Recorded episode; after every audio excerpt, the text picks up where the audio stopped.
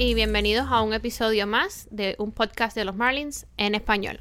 Queremos agradecerle a todos por el apoyo que nos han dado. Han compartido mucho este podcast. Muchas personas los han podido ver. Solamente suscríbanse, denle like y sigan compartiéndolo como están haciendo hasta ahora. En el episodio de hoy tenemos un súper invitado. Es un amigo nuestro desde la infancia. Diría yo que el fan número uno de los cocodrilos de Matanzas, representando nuestra ciudad, y también de los Astros de Houston. Así que no es muy fan de los Marlins, pero tiene todo el conocimiento y creo que es un gran aporte a este nuevo capítulo. Estamos muy felices de tenerlo acá. Así que bienvenido, David. Bueno, muchas gracias. La verdad que para mí es un honor estar aquí con ustedes. Me siento súper contento. Desde que me dieron la noticia de que iba a venir, me costó primero que todo aceptarlo. Yo decía, se hará. Y bueno, al fin estamos grabando y estoy súper feliz de estar aquí con ustedes. Y de ver los dos primeros capítulos del alcance que ha tenido, estoy feliz también por el proyecto que están llevando a cabo los dos. Es un honor tenerte acá con nosotros. Y en el episodio de hoy, los chicos van a estar haciendo una comparación entre el Opening Day del año pasado y lo que se espera que será este Opening Day. En cuanto a toda la ofensiva del equipo, irán jugador por jugador dando su opinión si hemos mejorado o no. Así que quédense porque va a estar bien interesante. Vamos a empezar con los receptores. Y en el Opening Day pasado, el receptor era Jacob Stalin. Comparando con este año, se espera que el receptor sea Christian Betancourt. En este caso se nota una mejoría en la ofensiva, sobre todo el equipo, aunque también en el brazo de Christian Betancourt. El año pasado tuvimos muchos problemas eh, con los cogidos robando. Literalmente a Miami, un momento de la temporada, todo lo que le daba primera le daba segunda. Y yo creo que Christian Betancourt puede mejorar mucho esta parte de, robo de base defensivamente hablando para los que nos escuchan, el Cristian Pedancourt es un, receptor panameño que tuvo muy buena actuación en la Serie del Caribe. Y basado en lo que me está diciendo Robert, eh, realmente se ve una ligera ventaja en esa área de los receptores sobre Cristian Betancourt y Jacob Sterling. Cristian Betancourt, bueno, a pesar de que tuvo pocos turnos a bate con Tampa, tuvo 11 cuadrangulares. Yo creo que ahí puede haber una gran diferencia mirando los números de Cristian Betancourt en comparación con Jacob Sterling. También la idea de Cristian Betancourt que pueda jugar, yo creo que por primera vez en Grandes Ligas una temporada completa, porque no creo en Tampa no tenía esa oportunidad, es algo que el muchacho se va a sentir motivado. No, el hecho de que Miami prácticamente tenía un AO por regla. Cuando ya Stalin a batear, todo el mundo sabía que era un AO seguro en el equipo y de esta manera Miami también agrega más poder.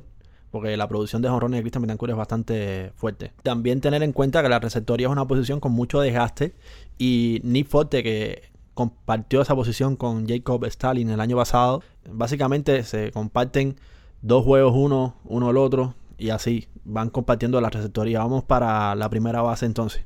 En la primera base el año pasado estaba Gareth Cooper en el partido inaugural y este año vamos a estar con Josh Bell, que ya estuvo con el equipo la segunda mitad del año pasado. Un jugador que, como conté en el podcast anterior, luego de que llegó a Miami tuvo como un renacer de su temporada, a punto de que dio la misma cantidad de honrones con Cleveland en más de 120 juegos que con Miami en 50. Yo creo que Joe Bell es una de las adquisiciones que tuvo el equipo del año pasado, que podemos decir que es una adquisición estrella. Inclusive, creo que parte de la clasificación de los Marlins del final de temporada que tuvieron se debió mucho al buen rendimiento que tuvo. No, y hay una parte que es los intangibles. Todo el mundo habla que el líder del equipo del año pasado fue Josh Bell. Y un jugador que al momento que llegó se integró muy bien al equipo cuestión de que se convirtió en el líder automáticamente que llegó al equipo. Sus números con el equipo el año pasado realmente para la cantidad de turnos a bate que tuvo con los Marlins y la cantidad de juegos que jugó fueron números excelentes. Hay que tener en cuenta también que al ser ambidiestro también aporta un bate sur de un bate derecho según el lanzador y eso es una parte importante en el béisbol de hoy día. Vamos para la segunda base, aquí no nos vamos a detener mucho porque literalmente es el mismo pelotero del año pasado, Luis Arraez, esto es un seguro Todas las apuestas lo dan como el más favorito para ganar el título bateo otro año consecutivo. Y es un pelotero que sirve mucho para envasarse, para que después los jugadores de poder puedan traerlo hacia la goma. Yo creo que, que cuando vamos a hablar de Luis Arraez, tenemos que detenernos porque Luis Arraez, para mí, hoy es el pelotero estrella de los Marlins. A Luis Arraez le pueden tirar la pelota, yo creo que por debajo de la tierra, que Luis Arraez da Gil.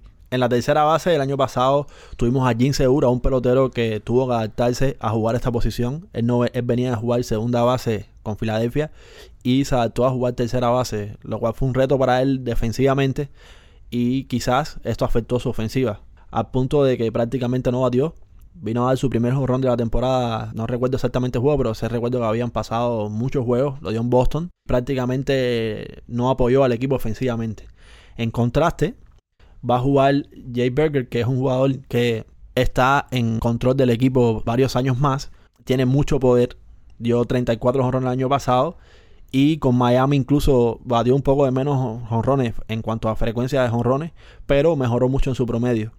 Vamos a ver qué versión podemos ver de Jake Berger este año. En esa posición de la tercera base, cubierta por Jake Berger, creo que está un arma importante de los Marlins. Y creo que va a ser una temporada para que ese muchacho rinda al máximo de su capacidad. Básicamente, estos dos bateadores que tú estás comentando, vamos a tener que tener un poco un tipo moneyball. Entre, entre ellos dos tienen que suplir la producción ofensiva de Jorge Soler, que vamos a hablar un poco más adelante.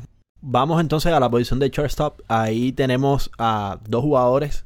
Uno es Joey Wendell, que fue el que empezó en la temporada año pasado, aunque sabemos que compartió la posición con John Berti. Y este año Miami contrató a Tim Anderson.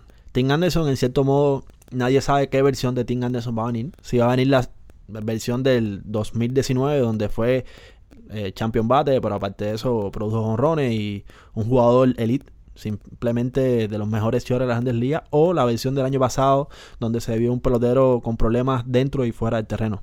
Yo creo que la llegada de Tim Anderson cierra un poco más el cuadro de los Marlins. Era una posición que se necesitaba un cambio. Un cambio como Tim Anderson. Me recuerdo que ayer cuando conversaba contigo no estaba muy contento con Tim Anderson en el equipo.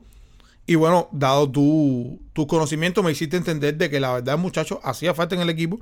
Y creo que va a enlazar muy bien con los demás bateadores que va a tener el equipo, incluso a la ofensiva. Creo que su rendimiento debe ser un muy buen rendimiento porque creo que se va a sentir un poco motivado acá en la, acá en la Ciudad del Sol. Y espero una muy buena versión del muchacho, la verdad. Hay que ver qué posición al bate le da también Skip. Normalmente en Chicago él era un primer bate quizás Skip le dé la oportunidad de jugar primer bate y ponga a Rayos un poco más atrás en la elección como tercero, que hubo mucho tiempo la temporada que lo estaba poniendo de tercer bate el año pasado. Hay que ver qué posición lo pone a bate en la alineación Skip Schumacher. A mí me gustaría mucho que él enlazara con, con Chilson y, Nick Gordon de alguna manera. Nick Gordon puede ser un noveno bate, un jugador versátil que puede correr muy bien las bases y, y robar muchas bases también. Vamos al jardín izquierdo, salimos del cuadro. En el jardín izquierdo, el año pasado, el partido inaugural estaba Brian de la Cruz. Y se espera, todas las proyecciones dicen que el jardinero izquierdo de Miami esta temporada va a ser Nick Gordon. Nick Gordon es un pelotero muy parecido a su hermano que jugó mucho tiempo en Miami. Todos lo recuerdan después de la muerte de José Fernández. Tuvo un jonrón muy emotivo donde lloró y, y un jugador también que tuvo muy buenos resultados en Miami.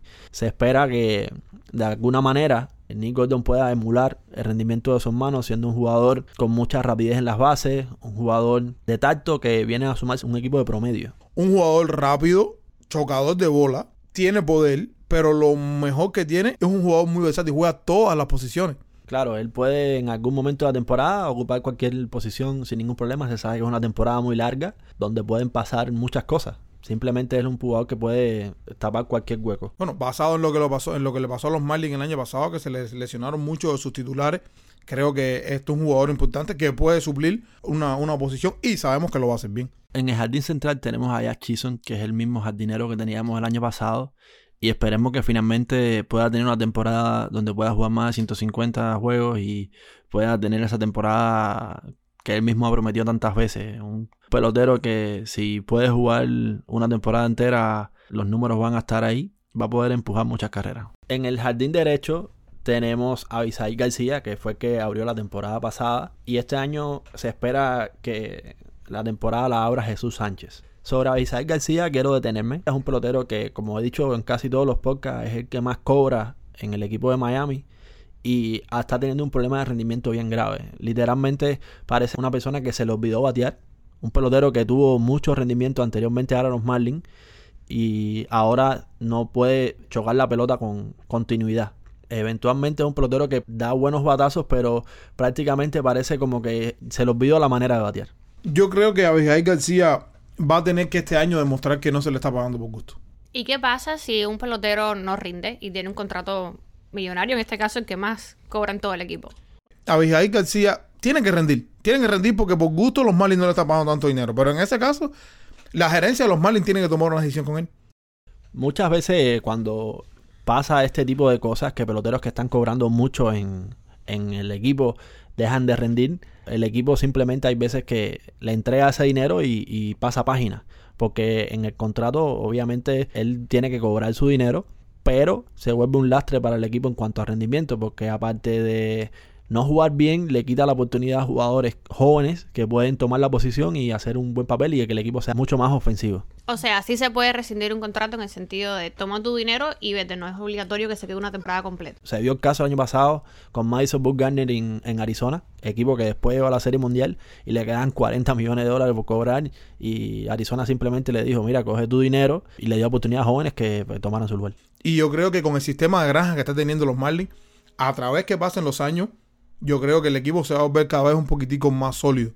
Bueno, y también vamos a hablar un poco de Jesús Sánchez rápidamente, porque al final es el que seguramente va a cubrir esta posición y es un pelotero que tiene mucho poder, que el año pasado tuvo un poco de mentor a Julieski Burriel y él tuvo comentarios súper positivos de esa relación donde aprendió a batear mucho para la banda contraria y se vio una ligera mejora en ese sentido, que él era un pelotero o que la botaba o que se ponchaba. Bueno, eh, esperemos que se acuerde de su consejo de eh, Burriel y este año tenga una temporada consagratoria, que se consagre y pase a ser ya el pelotero que se espera de Jesús Sánchez, porque Jesús Sánchez tiene un somatotipo y tiene unas habilidades muy buenas para la posición que juega y para convertirse en un pelotero extra clase en la grandes ligas. Yo supongo que puede compartir la posición con Avisail al ser uno derecho y uno zurdo, quizás uno juegue contra derecho y otro contra zurdo y de esa manera puedan compartirse la posición. En el designado, aquí esto es una posición bien crítica para Miami porque perdieron literalmente a su mejor bateador. Miami perdió a Jorge Soler, que fue un bateador que logró 36 honrones el año pasado donde tuvo muchos de ellos fueron en momentos súper importantes para el equipo. No era un jugador que daba honrones cuando el partido estaba 8 a 0.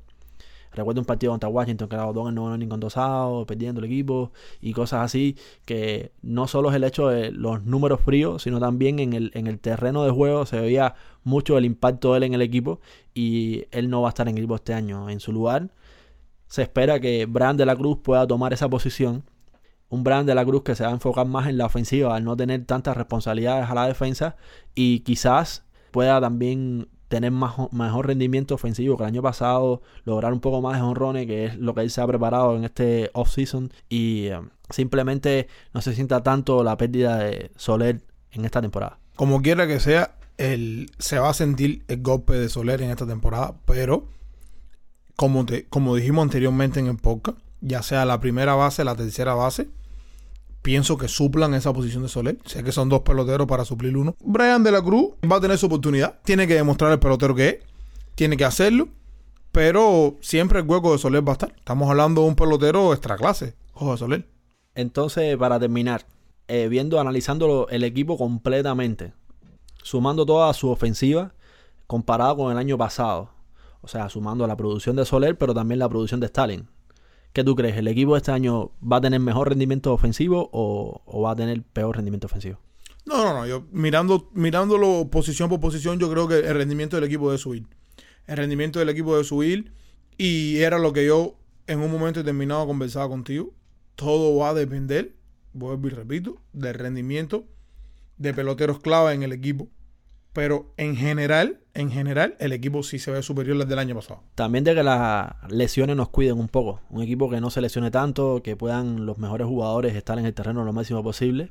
Y analizando la ofensiva en cuanto a velocidad, fuerza, contacto, yo pienso que el equipo mejoró en cada una de esas posiciones. O sea, yo pienso que es un equipo que va a conectar más honrones. Solo se perdió a Soler, pero se ganó a Jay Berger, Josh Bell, Tim Anderson. Yo pienso que un equipo más rápido con la adquisición de Nick Gordon o con la adquisición del mismo Tim Anderson en, el short. Y pienso que es un equipo con más tacto también porque tenemos varios jugadores que batean para promedio. Hablando en general, el equipo ofensivamente va a tener un mejor rendimiento del año pasado y eso esperamos para poder hacer lo mismo, emular la temporada pasada, ir a playoff.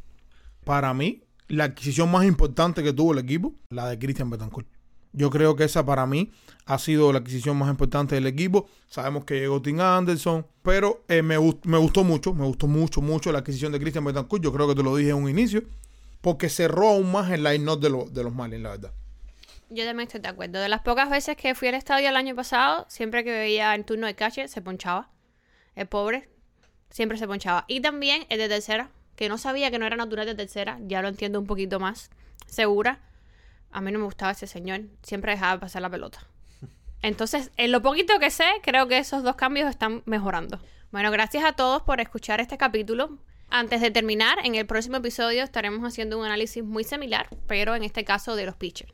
Bueno, yo una, una vez más darle las gracias a ustedes por, por traerme aquí a podcast en español de los Marlins. Una experiencia súper bonita. Espero que las personas que, lo estén, que estén escuchando el podcast los ayuden en compartir, en suscribirse. Muy importante que se suscriban. Espero que esta no sea la única, la única invitación. Hay proyectos, hay proyectos, no se los voy a adelantar, pero porque me los confirmaron en, en privado, entonces no quiero que salga la sorpresa, pero hay proyectos. Apoyen a Robert y a Eli, que esto está lindo, está lindo y es un momento que se pasa súper bien aquí. Bueno, quedas más que invitados para futuros episodios. Esta es tu casa cuando quieras volver. Y también queríamos mencionarles que nuestra única forma de tener un feedback directo de ustedes es a través de los comentarios, tanto por redes sociales, que ya tendremos redes específicas de podcast, pero por ahora tenemos las nuestras, y el canal de YouTube que también les deja comentar. Entonces, cualquier pregunta, cualquier anotación que quieran hacer, eh, si tienen alguna duda, sugerencias, los lo estaremos leyendo a todos. Intentamos responder a todos. Por ahora podemos porque no son muchos, pero lo intentaremos seguir haciendo. Así que muchas gracias por los comentarios, las bonitas palabras y nos vemos en el siguiente.